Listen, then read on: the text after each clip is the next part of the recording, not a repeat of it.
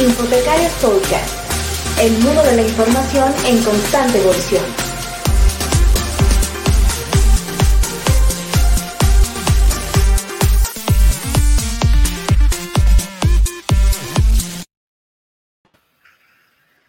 Hola, ¿qué tal amigos? Muy buenos días, buenas tardes, buenas noches, en función de dónde nos vean o dónde nos escuchen. Eh, es un gusto para nosotros los locos del podcast estar aquí nuevamente y hoy completamente infotecarios. Eh, mi buen amigo Santiago Villegas, ¿qué tal Santi? ¿Por dónde te encuentras? Juan, seguimos en Cali, seguimos en Cali en cuarentena. Creo que hace años no pasaba tanto tiempo en un solo lugar. Eh, extraño mucho los viajes, pero bueno, he aprendido una cantidad de cosas nuevas también. El, el, el sosiego es importante en estas épocas. Bueno, ahí vamos y en Cali, disfrutando de, del clima, de estos climas eh, calurosos. Hoy no nos acompaña eh, Antonio, a quien saludamos, que está en Mexicali, normalmente más caluroso que Cali, pero sí tenemos una infotecaria que a propósito es una persona muy cálida y a propósito vive en un lugar que, eh, aunque es árido, tengo que decir, a ver si, si, saben de dónde estoy hablando, produce uno de los mejores vinos del planeta y está justo al lado de eh, la cadena montañosa más grande de Sudamérica. A ver si saben de dónde es, de qué estoy hablando. Pau, bienvenida, ¿cómo estás? Hola, ¿qué tal? Bueno, muy buenos días, buenas tardes o buenas noches, según del lugar de donde se estén conectando. Bien, acá encerrada en casa, cumpliendo con las medidas de aislamiento, pero por suerte muy bien. ¿Cómo están ustedes? bien, afortunadamente, disfrutando aquí de estos climas. ¿Cómo está el clima por Mendoza? A propósito de el bonito lugar donde te encuentras. Bien, la verdad que muy lindo. Hoy nos toca un día nublado, pero lindo, con no mucho frío y nos estamos aproximando a lo que es la parte de la estación de la primavera, ya el 21 de septiembre, si Dios quiere. Así que estamos transitando una semana con un clima bastante lindo. Bien. ¿Cómo está por Madrid la cosa, Saúl, a propósito? Bueno, por aquí estamos con, con, los últimos coletazos del verano, aún con algunos días con calor, pero ya aproximándose los días, los días fríos. Pero hablando de estos cambios de temperatura, eh, me gustaría contarte un poco sobre, sobre la experiencia que, que, tiene Pau y que es muy divergente, ha sido muchos, ha tenido muchas posiciones y ha, ha sido eh, a últimas fechas eh, bastante, ha tenido varias experiencias interesantes, las cuales nos irá contando. Algunas de ellas incluso el haber presentado una tesis en pandemia, que eso, eso me parece interesante, pero más allá de ello, eh, Paola es técnica universitaria en documentación por la UNCUYO, eh, es especialista docente a nivel, a nivel superior en educación y TIC por parte del Ministerio de Educación de la Nación, es licenciada en documentación y gestión de la información, igual por UNCUYO, y actualmente se desempeña como coordinadora de biblioteca en la Pontificia Universidad Católica de Argentina, sede Mendoza claramente, y como bibliotecaria en el Servicio Geológico Argentino. Sin duda una vasta experiencia y bueno, pues bienvenida, Pau. Bueno, muchas gracias a Hipotecarios, a, Santiago y a Saúl por esta, por esta invitación tan, tan amena y tan linda experiencia para mí, por supuesto.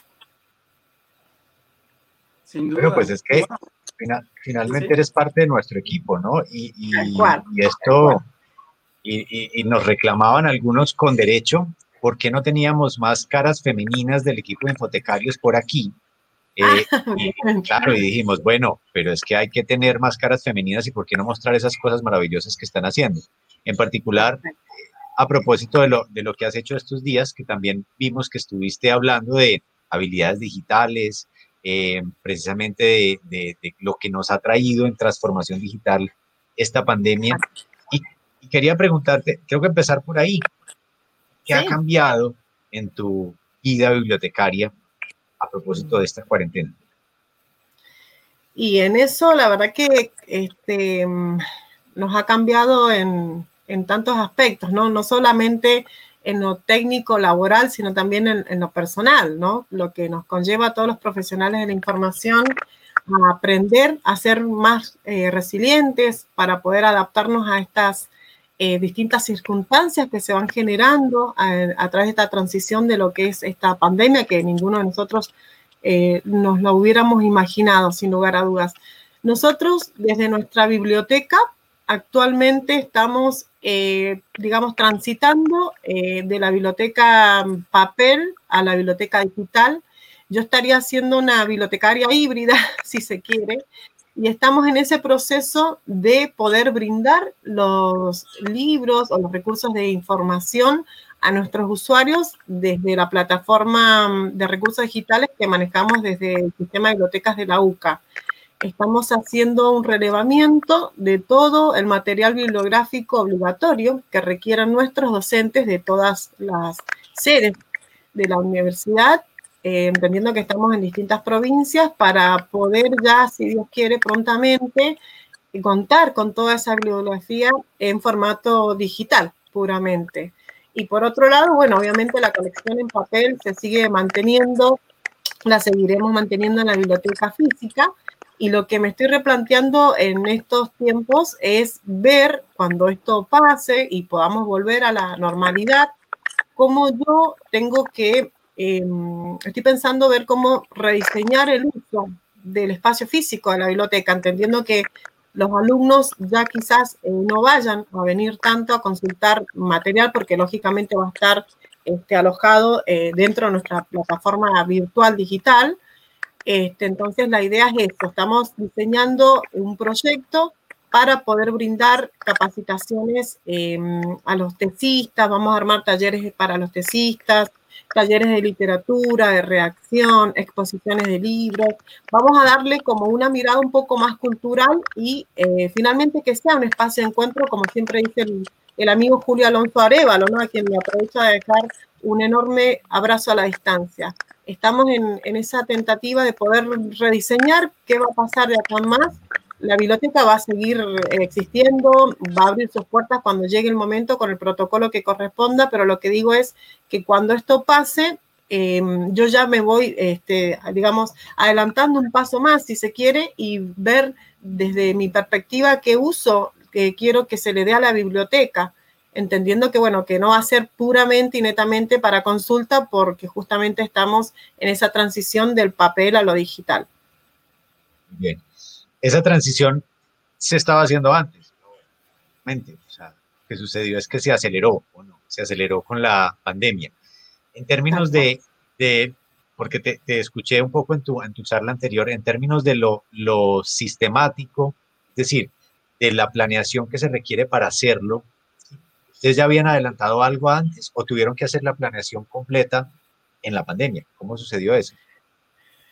No, en realidad lo que sucedió es que eh, nosotros, o sea, yo y el resto de, las directoras de biblioteca y los colegas respondemos a un sistema, Santi, a un sistema de bibliotecas de la Pontificia Universidad Católica Argentina y como sistemas se viene trabajando hace más de ocho años en esta proyección em, en el sentido de que como mantenemos eh, aulas virtuales, se viene trabajando desde hace un tiempo atrás bastante el tema de poder brindar servicios y recursos digitales. Eh, lo que hizo esta pandemia fue quizás acelerar un poco o mm, tratar de, mm, eh, acentuar, em, agilizar un poco más este proceso, pero en realidad venimos trabajando desde hace ya un tiempo y como verás, no sé si te has enterado y de paso les comento, Em, en el último ranking que se hizo del posicionamiento de em, las bibliotecas universitarias en toda Latinoamérica, justamente nosotros desde la Universidad Católica Argentina nos logramos posicionar en el tercer puesto a nivel país en Argentina y en la posición número 45 en Latinoamérica. Em, y eso creo que es muy importante porque justamente se evalúan los recursos, los contenidos y los servicios que se brindan en la web de las distintas bibliotecas universitarias en toda Latinoamérica, podríamos decir. Entonces, esto da cuenta de que se viene trabajando desde hace un largo tiempo y quizás, bueno, en este contexto de pandemia lo que se hizo fue acelerar un poco más quizás las distintas acciones que vamos llevando a cabo en conjunto pero desde hace bastante se viene trabajando y bueno, vamos perfilados hacia ese modelo, ¿no? Hacia un modelo más digital. Maravilloso. Bueno, o sea que finalmente en estos índices, eso, eso es importante porque no sé si Saúl lo ha leído, vi que esta semana eh, ese índice creo que es el de THA, una de las entidades que mide eh, el impacto de las universidades, porque es muy importante aclarar que, digamos, no hay un estándar, sino que hay distintas organizaciones que miden con cienciometría o con bibliometría eh, o, con técnicas de, de, investigación, incluso con Almetrics, con métricas alternativas, el impacto. En términos de bibliotecas, Pau, yo lo digo porque no, no lo he leído, confieso que no he leído este índice a profundidad. Ellos que miden para determinar qué tan buena es una biblioteca universitaria. ¿Tú lo, lo, viste? Eh, sí, en realidad se miden diferentes, eh, se miden diferentes este, ítems. Son varios ítems que se miden en todas las, bibliotecas, digamos, este, universitarias pero nosotros, bueno, de pronto logramos establecer ese, puesto, en terceros en el, en el país y bueno, y 45 en, en la posición de Latinoamérica, y bueno, seguimos trabajando. También logramos este año que eh, nuestro repositorio digital de la UCA logre formar parte del sistema nacional de repositorios este, nacionales. Así que esa es otra también alegría que transitamos todos los que hacemos parte de este sistema, que somos muchos en realidad. Así que de a poco eso nos va diciendo que vamos encaminados hacia, mm, hacia los objetivos que nos hemos planteado en algún tiempo atrás, ¿no?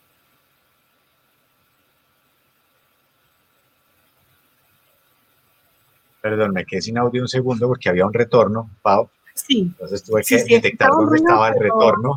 Eso pasa en vivo porque alguien me estaba preguntando por la transmisión de Twitter. ¿Y a dónde estamos transmitiendo? Pau, antes, eh, la pregunta. Estamos transmitiendo siempre simultánea en nuestros tres canales principales, digamos, porque tenemos más. Nuestros tres canales principales son Twitter, arroba infotecarios.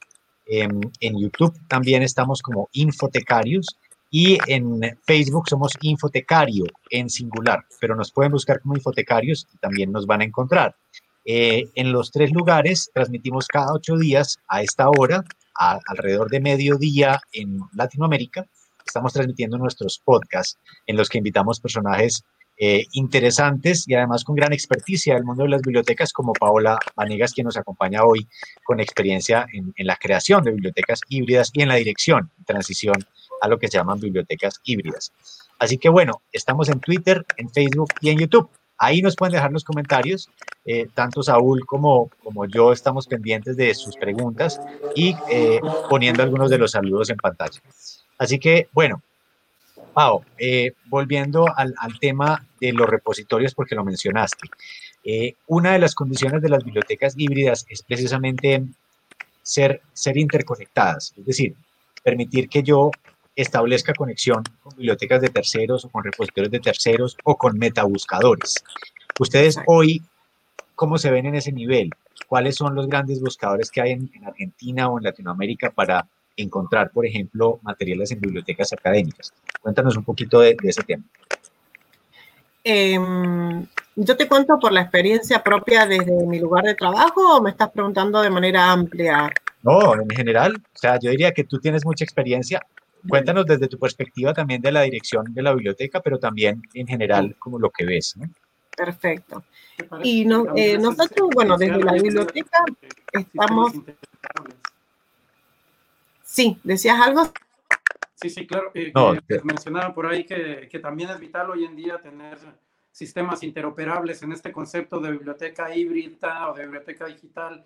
Eh, se vuelve cada, cada vez más importante que estos sistemas estén interoperando mutuamente para que de esa manera podamos incluso interconectar por ahí el catálogo con el repositorio, con el sistema de consulta o con la misma base de datos de, las, de la escuela donde se almacenan los datos de los estudiantes. Entonces me parece que se, se vuelve central por allí eh, en ese concepto de biblioteca híbrida el poder tener estos sistemas interoperando mutuamente y, y creo que ustedes en ese proceso de desarrollar o de trabajar incluso con con catálogos en línea y con un repositorio, eh, incluso cómo seleccionaron las herramientas, qué herramientas utilizaron por ahí, ¿no? Eh, el, muy, eh, muy conocidos por ahí, Drupal, ¿no? Que, eh, perdón, Drupal es un, un, CMS, pero bueno, múltiples sistemas de gestión que tienen por ahí, incluso COA como sistema de gestión bibliotecaria, que, que bueno, ahí, ahí algunas instituciones también se han, que, que, yo he visto en Argentina, que incluso se han lanzado por ahí a desarrollar sistemas propios y que eso también a veces, a veces puede causar dolores de cabeza cuando uno trata de migrar a, a otras instancias, ¿no? Así que cuéntanos cómo ha sido esa experiencia por allí con, con, con, la universidad. Eh, sí, en realidad esa es más bien una parte eh, técnica, digamos. Nosotros desde la universidad, en realidad, eh, lo que es el catálogo y las bases de datos bibliográficas, las tenemos en Symfony, que es un software que es de pago en este caso. No utilizamos software abierto, si esa es la pregunta puntual. Es un software de pago que nos permite gestionar toda la colección de la biblioteca, ¿sí? Em, eso por un lado. Por otro lado, eh, por el tema del repositorio nuestro, entiendo que estamos a través del software de DSpace, que bueno, muchos de ustedes lo conocerán. Eso sí, el software fue creado con, con que es un software de código abierto. Y em, respecto a las revistas y a las bases de datos, puntualmente son suscripciones que la universidad mantiene, eh, que también son de pago, son suscripciones eh, a las distintas bases de datos según el interés que haya por parte de la universidad en, en las distintas temáticas que quiere brindar a través de estas herramientas como herramienta para nuestros usuarios. Eso por un lado. También dentro de los servicios, nosotros, eh, bueno, que creo que es lo que más podría yo destacar, brindamos acceso a una colección de libros electrónicos. Más de, mm, tenemos más de 200.000 títulos, chicos, hoy. Y eh, tenemos con ProQuest, bueno, con eh, Review, con el libro, con EBSCO, con eldial.com, con distintas, digamos, compañías con distintas plataformas más bien, que nos, eh, nos habilitan, digamos, el uso de eh, los libros electrónicos eh, acorde a las temáticas que nosotros precisamos, porque en realidad es algo que establece un, digamos, la persona que está encargada, en este caso, de hacer la, la compra o la suscripción, ¿sí? a los licenciamientos de estos libros electrónicos en conjunto con el proveedor. Entonces, bueno, es un trabajo bastante arduo donde hay que negociar y tener bien en cuenta los modelos, los modelos de contratos que nos ofrecen. Tenemos que tener bien en claro lo que nosotros necesitamos brindar, qué es lo que necesitan nuestros usuarios, qué servicios queremos brindar nosotros y qué es lo que ellos nos ofrecen, si realmente nos sirve o no, porque no es un, como comprar un libro en formato papel que yo lo compro y ya está, lo dejo en la estantería y eso va a estar eternamente 10, 15 años, no lo sé pero los libros electrónicos es una diferencia obviamente más que notoria porque, bueno, son licenciamientos por un periodo de tiempo o plazo determinado donde yo me tengo que asegurar que la inversión que vaya a hacer realmente valga la pena, ¿no? Eso por, por otro lado. Y eh, hablando de los libros electrónicos, creo que está bueno poderles comentar y destacar que de nuestra parte, sobre todo por Mendoza, logramos ver a nivel estadístico que en estos últimos cuatro meses hubieron más de 21 mil consultas a los recursos electrónicos por nuestros usuarios de Mendoza. Y, yo creo que en un mes, si pasan 100 usuarios por la biblioteca para consultar el formato papel, es mucho. En cuatro meses, llegar a que 21 mil usuarios logren acceder a los recursos electrónicos por la biblioteca nuestra, creo que es una cifra que estadísticamente nos está, nos está diciendo algo, ¿no? Yo creo que tomas un, eh, tocas un tema bien interesante, me parece que ha sido la constante en, muchas bibliotecas. Eh, las colecciones digitales venían trabajando bajo, bajo cierto ritmo y con el tema de la pandemia, con el aislamiento, estas colecciones tocaron un pico eh, en, en, muchas de las instituciones. Y creo que también hay, hay algo por allí que, que, va muy de la mano y que incluso por allí ya se conectó nuestro buen amigo Eudis Bello para hacer algunas preguntas, algunas un poco incómodas también por allí, eh, pero nos pregunta inicialmente que eh, cómo ha sido el proceso de capacitación y adaptación de todo el personal y sus usuarios eh, ante este rotundo cambio. Y el proceso, en realidad, em, el proceso ha sido bueno, creo yo que ha sido bueno porque no es algo que, mm, que, nos, digamos, si bien fue algo que nos sorprendió a todos, a ver, porque del día a la noche nos encontramos con que ya no podíamos asistir a nuestros lugares de trabajo, que teníamos que trabajar desde, desde la virtualidad puramente, pero nosotros como ya brindamos servicios en línea desde hace ya un tiempo atrás, también tenemos un chat donde asistimos a todos los usuarios de toda la universidad. Entonces, de alguna manera ya hemos venido trabajando en cierta medida eh, desde lo virtual, si se quiere, y bueno, brindando mm, estos servicios a la comunidad de usuarios. Eh, en este último tiempo, em, esto nos sirvió para fortalecernos como sistema, para trabajar como equipo. Siempre hemos trabajado como equipo y sí nos sirvió para fortalecernos, alianzarnos y para trabajar más de manera colaborativa, si se quiere. Pero, mm, pero ya en realidad desde hace un tiempo bastante atrás venimos trabajando, brindando servicios desde lo virtual. Entonces, de alguna manera nos, nos vimos obligados a capacitarnos y hacer uso de las distintas herramientas que hoy estamos usando y bueno, cada vez iremos incorporando muchas más. Les comento que em, nosotros también asistimos no solamente a los usuarios de manera virtual, sino también a los docentes, ¿sí? que son, digamos, un, eje fundamental hoy en la universidad, porque las clases hoy pasan netamente por las aulas virtuales, ¿no? En este contexto de, aislamiento. Entonces, eh, ahí sí me vi en la mm, postura de tenerme que capacitar para poderlos asistir en el uso de muchas herramientas que de mi parte, bueno, desconocía. Hoy nosotros brindamos eh, tutoriales y capacitación en línea, ¿sí? Eh, a los docentes en el manejo de una herramienta que a ellos les permite crear listados bibliográficos con nuestros recursos en sus aulas virtuales. Eh, se llama Curriculum Builder, que es una herramienta bastante sencilla, bastante amena, que a ellos les permite gestionar toda su bibliografía de manera virtual y bueno, en, muchas otras herramientas más hemos tenido de mi parte, ¿no? Yo hablo desde lo personal más bien. yo he tenido que, bueno, que, aprender en el manejo de muchas otras herramientas más para poderlos asistir, ¿no? Eh, que ahí sería la pregunta, creo que del huevo la gallina, Saúl, que mencionábamos por detrás de cámara. ¿Qué, sería primero? Poder capacitarme yo para poder brindar esa, después eh, transmitir ese conocimiento a los, a los usuarios, ¿no? En el manejo de las herramientas, de las tecnologías. No sé si querés... ahí finalmente... Sí, yo creo que finalmente también tiene que ver con que la, todo el proceso bibliotecario se haga como conjunto. No sé si se oye un eco. ¿Se está oyendo un eco? Voy a, arreglar algo aquí, Saúl, y tú continúa. Sí, no es de acá el ruido, por las dudas. No te preocupes, querido Santi. Eh, sí, sin duda, eh, mencionas algo bien interesante, Pau, y es eh, ese proceso de constante formación. creo que los bibliotecarios hoy en día, y más en este proceso de transformación digital, debemos de estar en una formación constante.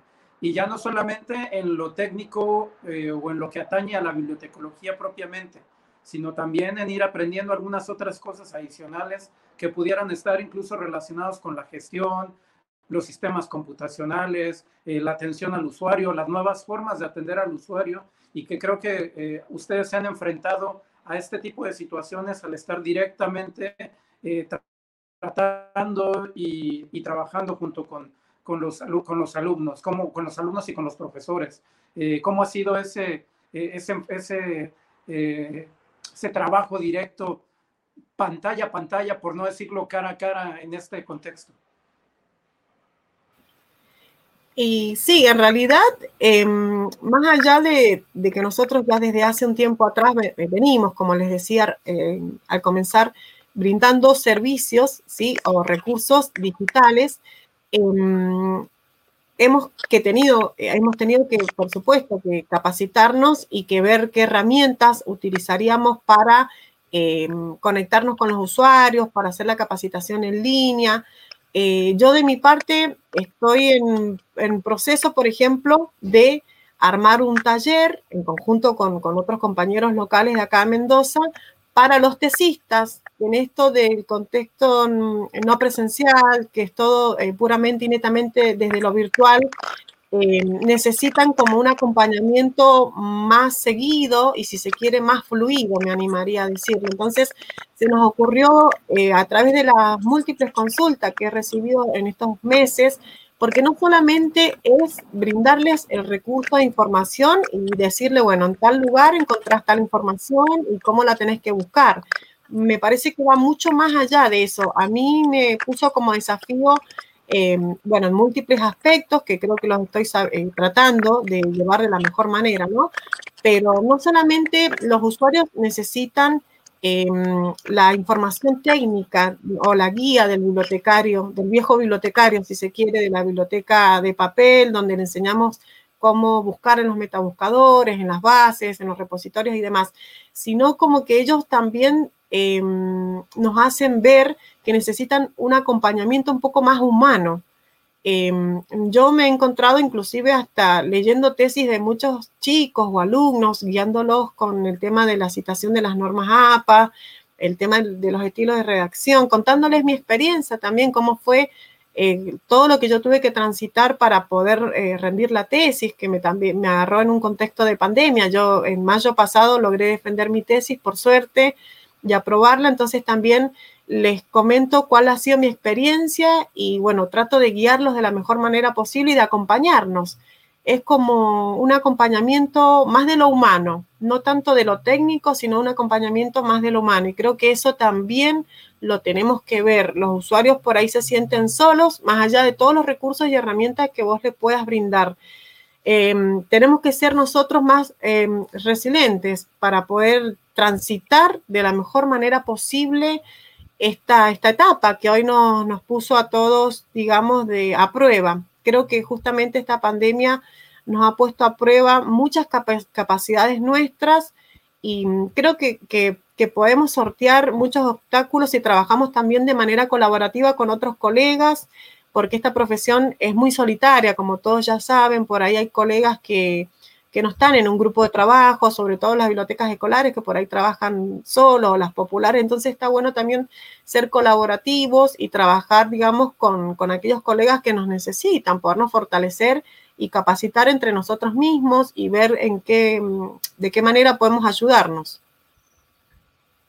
Bueno, creo que tú has resumido, Pau, ahí el propósito también de Infotecarios, ¿no? Porque finalmente Infotecarios fue creado como un colectivo y por eso tengo que decir, Paola, eh, pues es una de las infotecarias más activas que tenemos, a pesar de que eh, no ha estado en el podcast hasta hoy, que es un honor que nos acompañe y esperamos que nos acompañe muchas veces. Ella está muy activa en otras líneas de infotecarios, en, el blog, que es nuestro primer canal de comunicación en las redes sociales y recientemente, por supuesto, compartiendo sus conocimientos con otros colegas. Eh, a propósito de eso, querida Pau, tú mencionabas ahora que tuve algunos problemas de audio eh, la, idea, que me parece muy bonita, de no tenernos, no tener que esperar a que nosotros los bibliotecarios seamos los que sepamos todo para empezar a formar a nuestros públicos, ¿cierto? Porque finalmente el nivel en el que se produce conocimiento hoy es tan grande que, que no estaríamos siendo realistas.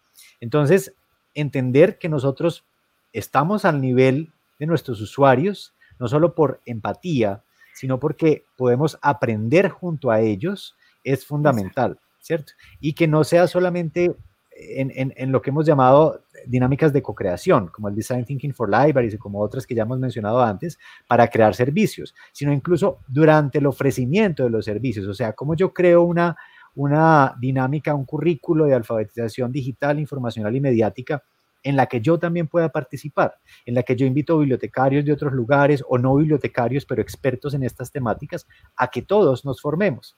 Y así empieza a entenderme el usuario, el lector, eh, el visitante de mi biblioteca, también como un humano, ¿cierto? No como un superhumano, que decía Mirna, otra de nuestras queridas bibliotecarias hace poco, eh, que lo que le estaba pasando a ella es que es que sus alumnos creen que ya sabe todo, ¿cierto? Y la verdad es que Mirna es una excelente bibliotecaria, pero tenemos que, ser conscientes también de, nuestra eh, capacidad que llega hasta, hasta lo humanamente posible y hacerlo ver así, hacer ver que el error es posible, que el error es humano y que todos tenemos algo que aprender. siempre, eh, siempre. Siempre, ¿no? Siempre. A propósito de, de, las redes de colaboración, de, esa, de esa idea de, de tener, que, se ha visto exacerbada por la cuarentena, de invitar a bibliotecarios, de participar, eh, ¿cómo están las asociaciones en Argentina? ¿Cómo, ¿Cómo las asociaciones de bibliotecas y bibliotecarios, cómo los ves? Porque yo te veo muy activa en ABGRA y es una de las más potentes de Latinoamérica. Cuéntanos un poquito de eso. Sí, en realidad, em, eh, ABGRA, bueno, es, digamos quien representa el colectivo de profesionales de, la información a nivel nacional y yo estoy, digamos, más activa en REDAM, que es una red de bibliotecas especializadas en agua, medio ambiente, saneamiento y energía. Eh, en ella eh, em, hay muchas de las bibliotecas especializadas de nuestro país, digamos, y hoy por hoy, porque bueno, también formo parte de una biblioteca que se llama mm, del Servicio Geológico Minero Argentino, justamente, entonces, bueno, estoy como parte de esa red. Em, la, la, vez pasada estuvimos hablando con, con, los chicos de Redam y bueno, siempre, de, de, hecho aprovecho a mandarles un saludo a todos los profesionales de Redam y siempre los pongo como ejemplo de sinergia, de empatía, de colaboración, porque tenemos un grupito, un grupito cerrado por donde, bueno, nos conectamos siempre y mm, la verdad que ha sido muy linda experiencia para mí y me gusta mucho siempre comentarlo y compartirlo porque sin, sin ningún tipo de interés, digamos, personal, siempre cuando uno necesita un recurso o desconoce el uso de una herramienta y demás, siempre están activos y siempre están brindando eh, apoyo para mi persona. Siempre, eh, siempre nos, eh, nos, conectamos, nos colaboramos y siempre los pongo como ejemplo. La verdad que es lindo, es lindo. En estos tiempos creo que es muy importante asociarnos a alguna red y establecer vínculos. Establecer vínculos es re importante para poder aprender, para poder capacitarnos porque como bien decía, el trabajo bibliotecario es un trabajo muy solitario. Muchas veces la, figura que se tiene, al menos de los bibliotecarios, es muy solitaria. Entonces, una manera, creo, de paliar esta situación, y no, no solamente por el, por el contexto de pandemia y de aislamiento y demás, yo creo que esto tiene que, dejarnos una enseñanza que, quede ya instaurada en, el colectivo de los profesionales, ¿no? Entonces, lo que digo es que está bueno siempre ser parte de, de alguna de las redes. Y nosotros por Argentina tenemos muchas redes, tenemos distintos tipos de redes, como las que yo mencionaba de Redam por el tema de las bibliotecas especializadas. Después tenemos otras redes por el lado de las bibliotecas escolares, las bibliotecas universitarias, de la cual también estoy tratando de formar parte, de incorporarme por, por la universidad, ¿no? En las bibliotecas populares tenemos, eh, digamos, un contexto bastante amplio. Y sí, eso se viene trabajando desde hace ya un tiempo atrás, bastante fuerte y bueno, a partir de esta pandemia, lamentablemente, se ha visto un poco, digamos, parada la gestión y, las distintas acciones que se venían llevando a cabo, pero existen diferentes y múltiples agrupaciones de, bibliotecas por, la temática y por la especialidad. Pero más allá de eso, eh, todos somos parte de un colectivo general a nivel país y, creo que está bueno que entre todos eh, participemos y bueno, que establecer lazos. Creo que eso, eso es una estrategia o una herramienta para muchos de nosotros, el poder contactar y saber también cuál es la realidad. Yo a partir de, un webinar pasado que, que, logré dar, logré conocer gente maravillosa, por ejemplo, de Tierra al Fuego, de unas chicas de, de allá, de la biblioteca, de, de unas bibliotecas escolares, de Tierra al Fuego, que bueno, también me habían invitado para, dar una charla y me, me, pareció re interesante poder participar, pero para aprender y para conocer, ¿no? Estando en un, mismo país, por ahí uno ni siquiera conoce cuál es la realidad de, otros colegas. Y eso, eso está buenísimo. Creo que nos tenemos que involucrar un poquito más y trabajar no solo de, del individualismo, de lo que hay, de lo que a uno hoy em, le toca transitar, sino también trabajar de manera conjunta ¿sí? y apostar al colectivo profesional del cual formamos parte. Eh, eso creo que, es importante rescatar. Tan de moda que está, digo, la palabra empatía en estos tiempos, ¿no, Santi? Sí, absolutamente de acuerdo. Es decir, espero no, no, nos pase como nos pasó con innovación, que, que empezó a tener una connotación negativa por el sobreuso. Porque yo creo que, y lo he dicho varias veces, Pau, la empatía es el valor fundamental que nos diferencia de las máquinas hoy como bibliotecarios. Es decir, podrán decir que, que hoy las máquinas catalogan o clasifican mejor información y muchas veces es así.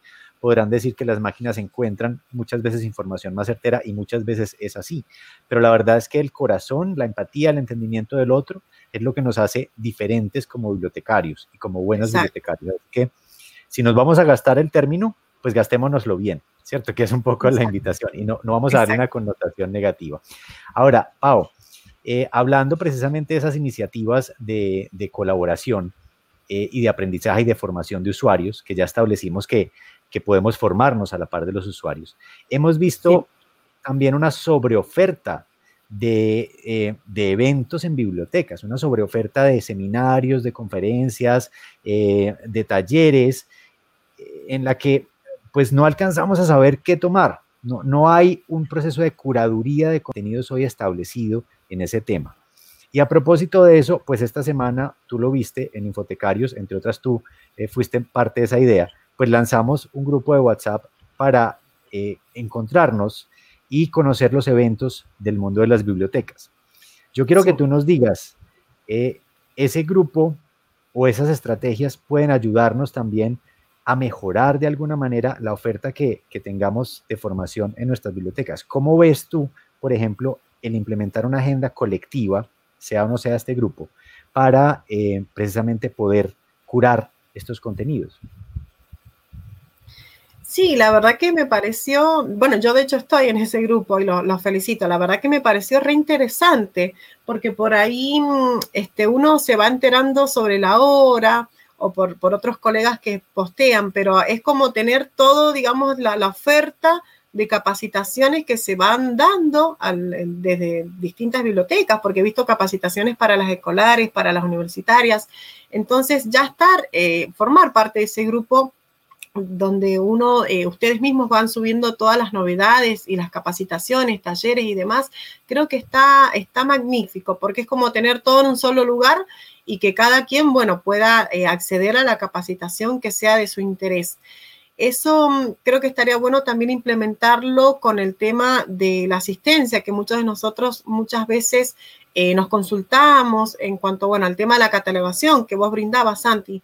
Mm, de mi parte, la catalogación, te comento que por transitar de una biblioteca papel a una digital, en la biblioteca digital no existe el proceso ya prácticamente de catalogación, ¿sí? Entonces, que ese es otro tema también interesante del cual podríamos hablar. Em, lo que está catalogado ya está y nosotros de nuestra parte no vamos a, a, continuar, de mi parte personalmente y el resto de las bibliotecas también, entendemos, no vamos a seguir con la compra de material bibliográfico en formato papel, porque bueno, justamente lo que estamos gestionando es enriquecer y fortalecer la colección de libros digitales que ya mantenemos desde hace un tiempo atrás. Por lo cual el tema de la catalogación quedaría relegado, quizás ya no, ya no seguiría catalogando, pero sí seguiría eh, eh, haciendo otras acciones para, para poder desarrollar otro tipo de servicios. Yo a partir de este contexto de pandemia, la verdad que me he sorprendido de todos los servicios que podría haberlos brindado desde lo presencial y que mm, esas grietas o digamos esos baches que se, van notando mucho más ahora con, con, este contexto de lo no presencial. Y eso creo que de alguna manera a mí me sirvió, si se quiere, como una matriz FODA, porque uno siempre cree que brinda los servicios de la mejor, no, dudo que lo brindamos de la mejor manera desde nosotros como profesionales de la información. Lo que digo es que uno siempre cree que, que, está haciendo las cosas bien y por ahí puede haber algo que se pasa de entre manos. Entonces, este contexto para mí, desde lo personal, mm, me ha beneficiado, entre comillas, si se quiere, para demostrarme que hay ciertas grietas o ciertos aspectos que uno no tenía en cuenta y que ahora sí los tengo en cuenta y de hecho estoy mm, elaborando o diseñando proyectos o talleres para poder asistir esa necesidad que por ahí, bueno, una es el tema de los tesistas que les comentaba. Son cosas que por ahí van saliendo a la luz a partir de este contexto, ¿no? Y eso creo que, que está bueno. Pero de nuestra parte, nosotros ya no, no seguiríamos, digamos, netamente con el proceso de, catalogación propiamente dicho. La colección en papel se seguirá manteniendo, por supuesto, pero em, no seguiríamos catalogando en tanto, excepto los trabajos de tesis, por supuesto, pero no lo que es la parte eh, de libros bibliográficos propiamente dicha. Claro. Bueno, pero muy interesante eso que mencionas, Pau, porque fíjate em, que, digamos, la, colección digital, cuando uno, cuando uno la adquiere a través de, grandes empresas como de libros o como Overdrive para bibliotecas, pues tienen catalogación en la fuente. Es decir, uno entra a lo que se llama el marketplace, al lugar en el que compra los, los, libros, y allí ya hay catalogación en la fuente. Uno puede redirigir esos esfuerzos de catalogación que tenía en la biblioteca para agregar metadatos que realmente sean útiles para sus usuarios, que me imagino que a eso también te refieres. Y por otro lado, eh, ahí me dejas una cosa que me, que, que, que me, me, quedó sonando, ¿cierto? Y voy a, voy a ser de abogado del diablo. Em, en tu caso, ¿cierto? Porque recuerdo hace algunos años que en Ohio inauguraron la primera biblioteca universitaria sin libros, me acuerdo que así la llamaban, y aparecía en, en el New York Times, aparecía en todas partes. Pero no era que no tuviera libros, era que todos los libros eran digitales, ¿cierto? Entonces, ahí hay una diferencia fundamental en, el, en la concepción. ¿Podemos migrar ya a una biblioteca 100% digital, Pau? ¿O tú te imaginas que en cuánto tiempo tu universidad esté em, almacenando tal vez. Por no decir deshaciéndose. De la colección impresa. Y yo creo que, como le decía recién a Saúl, eh, este es un trabajo que se viene haciendo desde hace más de ocho años, mucho tiempo atrás incluso. Entonces, eh, creo que es uno de los objetivos o de la misión que se ha propuesto la universidad de poder em, de alguna manera mantener la colección eh, en papel, por supuesto, pero sí ir hacia ese modelo, sí, hacia esa tendencia de muchas universidades europeas, inclusive de brindar todos los recursos de información desde lo que es la biblioteca digital.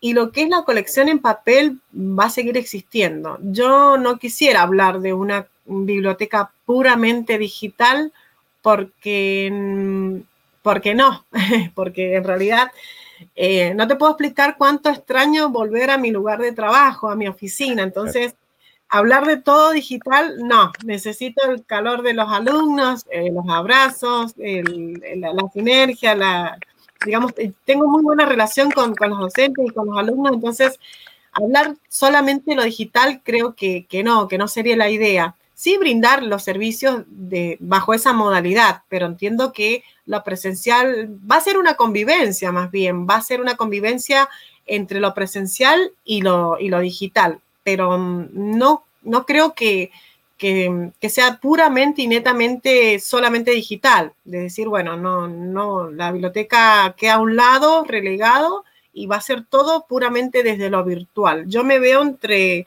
entre las dos eh, mitades entre las dos partes, digamos, entre el mundo papel y la, y la biblioteca digital. no estaría preparada para, claro. la biblioteca. Esa era la respuesta que yo quería oír. No sé, Saúl, no, pero es, es, cierto, yo esperaba, no esperaba nada menos que tú respondieras eso, porque además hay una realidad, y una realidad latinoamericana, una realidad que vivimos en particular en nuestros países, y es la realidad de que no estamos preparados para, para dar un salto a lo digital, pero además tenemos que ser conscientes que la biblioteca tendrá que ofrecer eh, servicios pensando también en las minorías. O sea, nosotros no podemos hacer un servicio exclusivo para las mayorías, ¿cierto?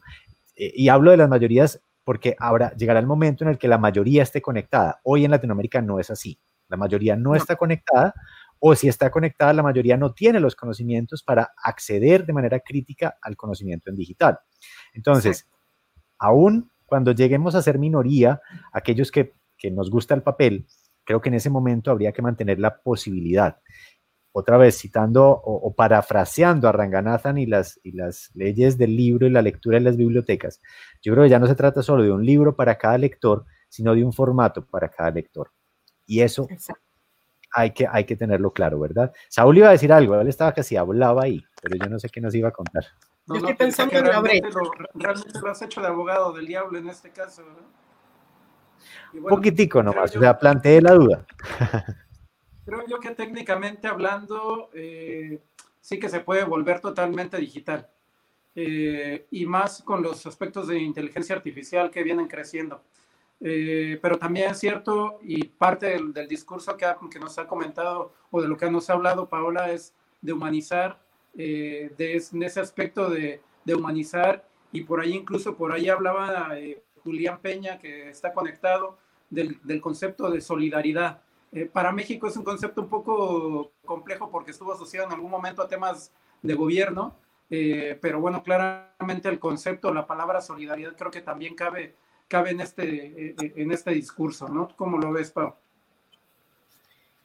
Y yo creo que la solidaridad, la empatía y la colaboración es algo que debe primar entre nosotros. No solamente como bien decía Santi, de, ese grupo, bueno, que se ha generado, donde uno puede ver todas las capacitaciones, webinars, talleres, conversatorios y demás, no nos preocupemos solo por adquirir conocimiento, ¿sí? Desde lo técnico, desde lo formal, desde lo profesional, también ocupémonos y preocupémonos de formarnos como personas humanas que somos ante todos, porque creo que nuestros usuarios no solo necesitan que le enseñemos cómo manejar un catálogo o una base de datos o un repositorio, ellos necesitan también una especie de acompañamiento desde lo personal y ese acompañamiento lo podemos dar si estamos preparados realmente, pero no solo de lo profesional, ¿sí? sino desde lo humano.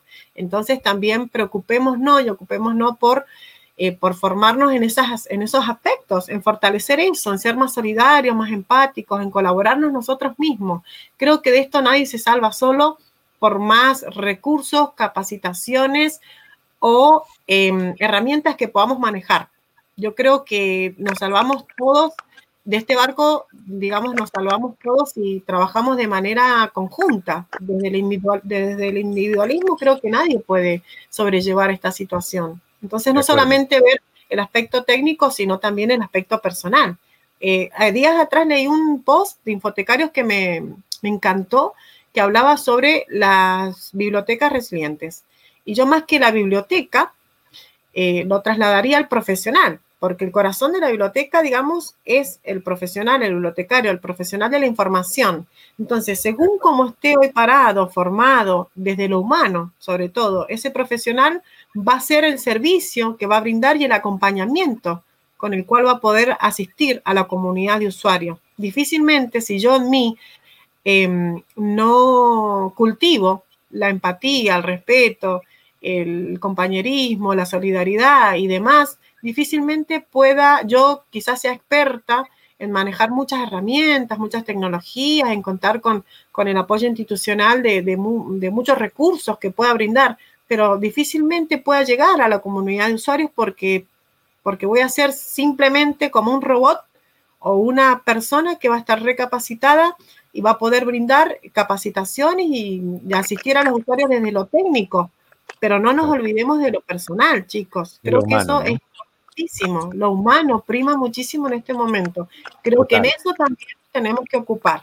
De, sembremos y y me recuerdas algo fundamental, me recuerdas algo clave que, que, que responde a, a, una pregunta que me, que me hacen en muchos de, los, de las bibliotecas y redes de bibliotecas en las que hacemos procesos de transformación. Y es, em, bueno, cuando hablamos de diseño centrado en el humano, porque es la metodología que, que usa mi empresa para, para implementar estos procesos de transformación, casi siempre el bibliotecario piensa en el usuario, en el lector, en que, en que nos concentramos en el lector. Pero cuando hablamos de diseño centrado en el humano, también hablamos del humano detrás de la biblioteca, porque es que el, bibliotecario es la biblioteca. Concuerdo contigo, Pau, con lo que dices. La biblioteca, decía hace un tiempo, sale de la sala, decía uno de los grandes pioneros de la biblioteca de, de la red de bibliotecas de Nueva York, la biblioteca sale cuando el bibliotecario se va para la casa. O sea, ese es el, bibliotecario, es la biblioteca. Entonces, cuando pensamos en diseño centrado en el humano, también tenemos que pensar en la felicidad, la capacidad de sentirse realizado como bibliotecario al prestar un servicio de su biblioteca.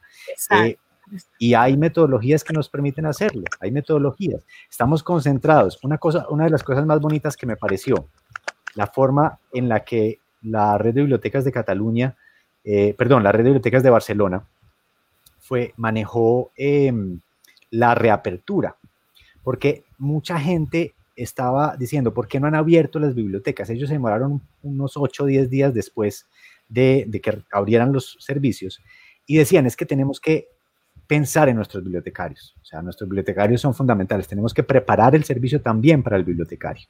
Y creo que esa es la clave. Somos un servicio social, pero no podemos olvidar que como servicio social también nosotros somos seres sociales y somos seres humanos dentro de la biblioteca que eh, tenemos que procurar hacernos felices para poder hacer felices a otros desde allí.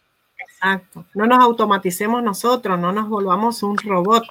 Capacitemos, no, está perfecto pero no solamente capacitarnos para decir brindo servicios de calidad, ¿sí? Hay ciertas herramientas que nos van a permitir evaluar si los servicios que brindamos son servicios de calidad o no, iremos mejorando en las medidas de nuestras posibilidades de esos servicios, pero hay algo que de alguna manera nos mide a los bibliotecarios.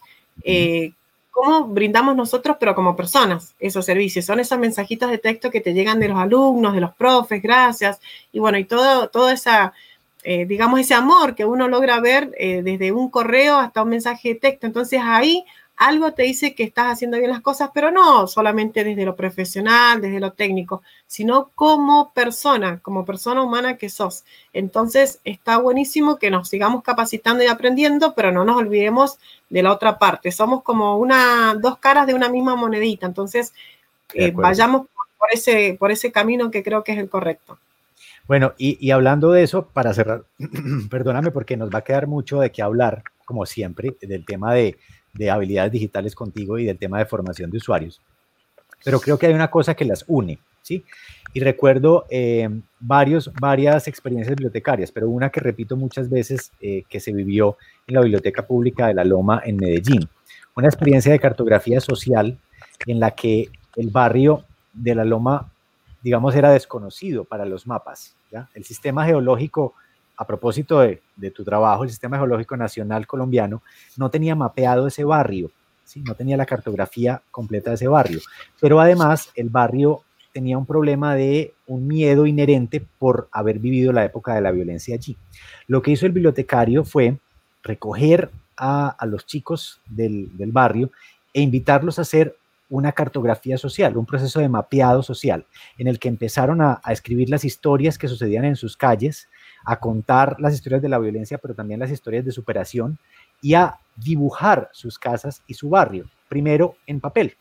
Pero luego esta excusa de recuperación de la memoria la usa el bibliotecario para transitar a lo digital y eh, pasar esos mapas a OpenStreetMap, a una plataforma abierta en la que con la excusa de poner a disposición todo ese contenido, pues yo le enseño a los usuarios y al tiempo aprendo de herramientas digitales. Estoy aludiendo a lo humano porque estoy precisamente haciendo un proceso en el que he detectado las necesidades de la comunidad, en el que estoy eh, superando esas necesidades y estoy desarrollando habilidades en la medida en la que eh, estoy ejercitando esa empatía con el barrio. Así que ejemplos hay muchos, Pau, pero eh, tú nos quieres contar alguno en el que hayas sentido que ese ejercicio de la empatía transforma los momentos o de formación de usuarios o de desarrollo de habilidades digitales en tu biblioteca o en algunas que conozcas.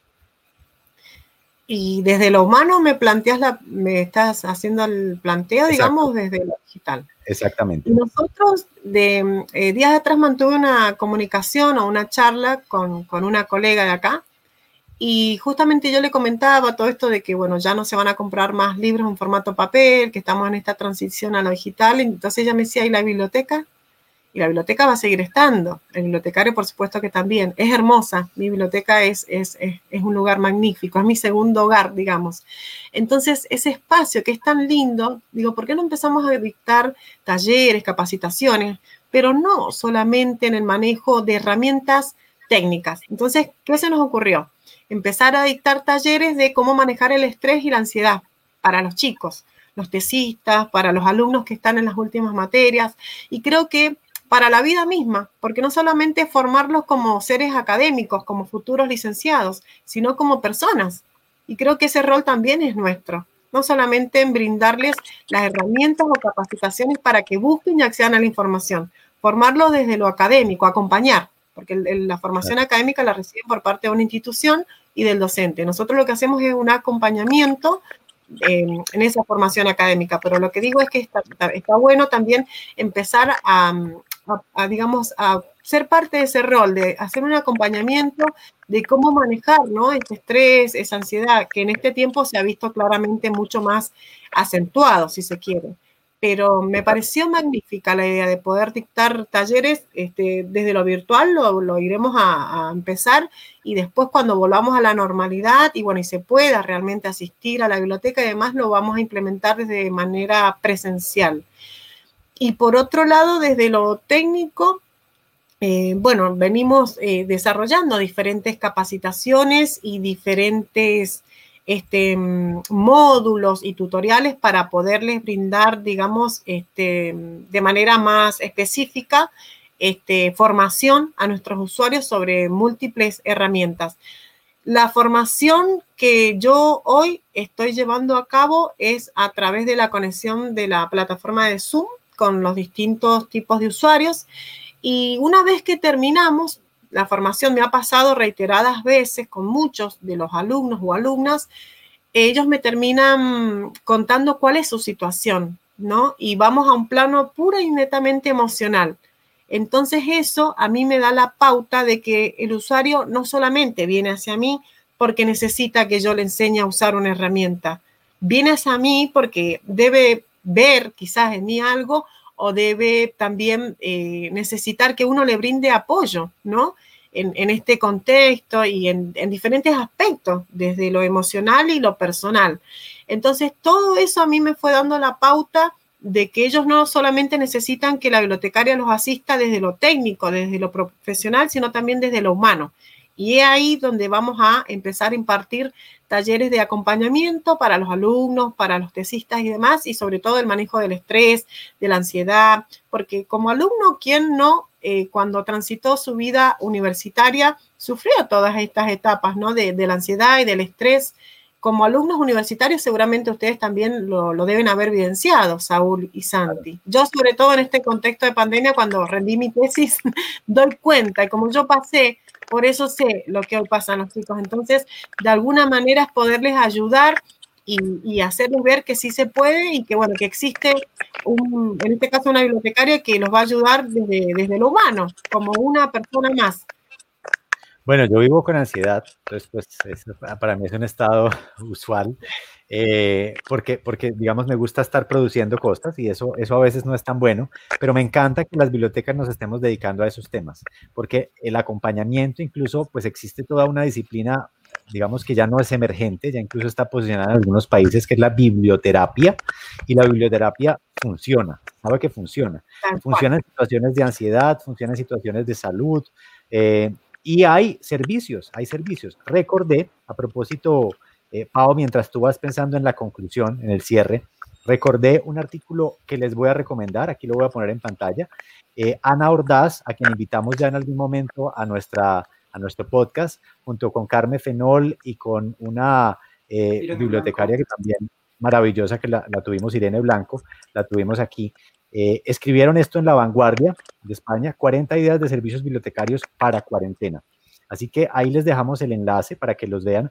Y entre otras cosas, eh, resaltan uno, las lecturas telefónicas, que ayer justo antes de ver este artículo veía que en España, como también he visto que se hace en Medellín, como he visto que se hace en Bogotá, se están haciendo lecturas telefónicas, pero en particular en España un bibliotecario lo hace para acompañar a los adultos mayores, a las personas grandes solitarias, es decir, para contrarrestar la soledad de estos tiempos de aislamiento.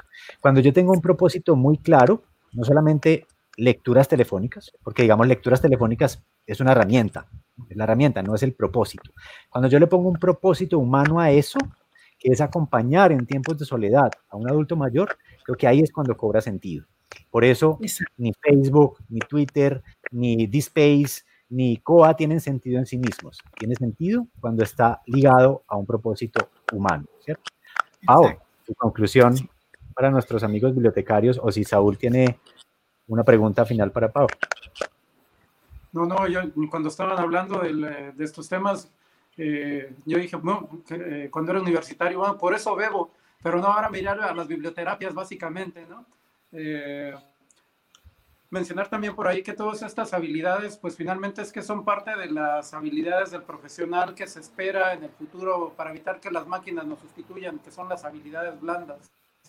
Este tema de flexibilidad, empatía, sensibilidad, liderazgo, eh, muchos de estos temas finalmente es parte de lo que nos hace humanos y de lo que evitará que las máquinas nos, nos sustituyan. Entonces, y esto se aprende en la universidad. Buena, tu, eh, tus, tus observaciones, Pablo. Eso no se aprende en la universidad, eso nos lo enseña la vida misma. Entonces también está bueno leernos nosotros mismos como, como personas. Y yo creo que mm, este, no solamente somos eh, bibliotecarios, yo no me siento así. Eh, más allá de que soy bibliotecaria y que estaría no a cargo de, me toca estar a cargo, de hecho, como coordinadora de, de la biblioteca de la UCA Mendoza, es como una especie de, coach, si se quiere, lo que estoy haciendo, porque es acompañar, escuchar y asistir a los alumnos y docentes. Y también me veo reflejada en muchas de estas situaciones. Entonces yo también me pregunto qué quisiera yo para mí si yo estuviera este, hoy en ese lugar. Entonces también la idea es brindar, digamos, la asistencia y el servicio que esos usuarios, eh, si vienen a nosotros a buscar ayuda, o asistencia es porque debemos tener la habilidad y la capacidad de poderlo hacer, sin lugar a dudas. Así que mm, creo que, ese es mi mensaje. No solamente preocuparnos por los, este, por los servicios que estamos brindando. Días atrás, Sergio Eschler, a quien le dejo un enorme abrazo, me invitó a escribir una nota que después de un largo tiempo, porque bueno, me he visto muy asediada con lo laboral, con la casa, mis, niños, tengo tres, tres hermosos hijos, muy ansiosos, por cierto, con todo este encierro. Entonces, días atrás me invitó a escribir una nota sobre las bibliotecas, sobre lo digital, y le dije, no, no voy a escribir sobre esa nota. Voy a escribirla, pero desde lo que hoy yo siento, desde lo que me toca bien de cerquita. Y fue justamente eso, de mm, cómo, cómo vamos a llegar a esta nueva normalidad cuando, cuando sea el momento, ¿no? Vamos a llegar, mm, digamos, como bibliotecarios más bien resilientes o como personas que nos quedamos en esa transición. Y qué importante es eso, ¿no? Entonces creo que en este momento eh, no solamente debe primar o preocuparnos y volvernos locos de los servicios que vamos a brindar, de cómo vamos a asistir a los usuarios del taller de formación de usuarios, de la colección, cómo va a ser, si va a ser digital o papel, también ocupemos no de nosotros mismos, no nos olvidemos de nosotros mismos. Si nosotros mismos eh, no podemos, digamos, eh, cultivar buenas cosas y buenas habilidades como personas, eso se ve reflejado en todo lo que brindemos, en los servicios, en los recursos, en el día a día, en el diálogo con los propios usuarios. Entonces, no solamente nos preocupemos por, por digamos, lo material, sino también por el interior de nosotros, como nos formemos nosotros como personas y lo que cultivemos en nosotros, em, somos lo que damos. Eso, como para cerrar. Entonces, invitémonos a revernos hacia adentro y aprendamos, porque esta pandemia claramente nos da un mensaje a todos, sin importar la clase social, sin importar el tipo de biblioteca los recursos que vos puedas disponer para tus usuarios. Somos humanos y a todos nos tocó de la misma manera. Eso creo que es, es fundamental recalcar. Pues muchas gracias, Pau. Finalmente nos llevas, nos, nos llevas unas palabras bien eh, bonitas para todos, que, que, además reconfortan el corazón saber que, que, hay bibliotecarios en cargos directivos, como es tu caso, pues eh, ocupándose no solamente de su lector, sino de el humano que hay dentro de la biblioteca, el bibliotecario que presta el servicio. Eh, y bueno, dejan, hay varias preguntas por ahí que te vamos a pedir responder en redes, porque creo que ya, ya estamos cortos de tiempo, pero por ejemplo, para responder una que dejaron recientemente María de los Ángeles Ceballos, a quien voy a poner aquí, pregunta quiénes llevan a cabo estos talleres de ansiedad, los propios bibliotecarios o un profesional especializado en esa temática. En realidad, estamos armando un equipo multidisciplinario la idea es brindarlo desde el área de la biblioteca, lo va a ofrecer, pero claramente vamos a contar con la asistencia de profesionales expertos en esas temáticas. Qué bueno, muy bien. Bueno, Saúl, se nos acabó el tiempo, una hora y cuatro minutos, nos pasamos cinco minutos. Se nos va, se nos va, siempre el tiempo siempre. Eh, es corto, es breve y, bueno, de igual manera por ahí comentar con Pau, que por ahí estuvo con nuestro amigo Juan Manuel Pineda, que igual deja por ahí seguro, eh, saludos y bueno, muchos otros más colegas como eh, Doris Guamán, Esther Alfonso, eh, Anibán y bueno, muchos otros más. Por ahí también eh, el buen Eudis eh, Bello, que por ahí también te felicita por, por esa calidad humana que tienes y esos comentarios tan, acertados que tienes. Graciela del Río también por ahí agradece un poco por la, por la charla, Lucía Cristina Segundo, Andrés Arnaldo, Mónica Santamaría y bueno, muchos más de los colegas que se han, que se han conectado. agradecerte, Pau, por, por esta charla, la verdad, por esta por este, por este podcast, por esta charla de café, por llamarlo de alguna manera, eh, y esperamos tenerte más, en más ocasiones en el podcast, ya no solamente como entrevistada, sino como parte del, del team del, del por favor. Podcast. Ojalá, exactamente, tenerla aquí. Vamos a dejar la invitación, Pau, final al grupo de eventos bibliotecarios, que decíamos es una de las formas de colaboración que tú eh, llamabas a, a, a, tener, digamos, como, como colectivo bibliotecario. Eh, ustedes pueden unirse haciendo clic en cut con doble T, cutt.ly, o sea, cutly, cutt.ly slash, o sea, barra lateral, biblioeventos, cut.ly slash biblioeventos. Ahí sí pueden entrar al grupo de WhatsApp. Si no, si por algún motivo no les funciona, háblennos desde nuestras redes arroba infotecarios y con, con gusto les ayudamos a entrar. Como no está Antonio, Pau, yo te doy las gracias por él y hago el cierre, trato de hacerlo. A ver, dice Antonio en cada final de nuestro podcast que si a usted le gustó este podcast, lo comparta con sus amigos, pero que si no le gustó, pues lo comparta con sus enemigos. Algo funciona. La idea es que lo compartamos, ¿cierto? Y lo califiquemos. Estamos en Spotify, estamos eh, en, iTunes, estamos en Google Podcast, eh, donde usted prefiera ahí nos escucha. Así que nos vemos en ocho días. Pau, muchas gracias. Saúl. Gracias a todos. Abrazos. Chao, chao. Hasta la siguiente.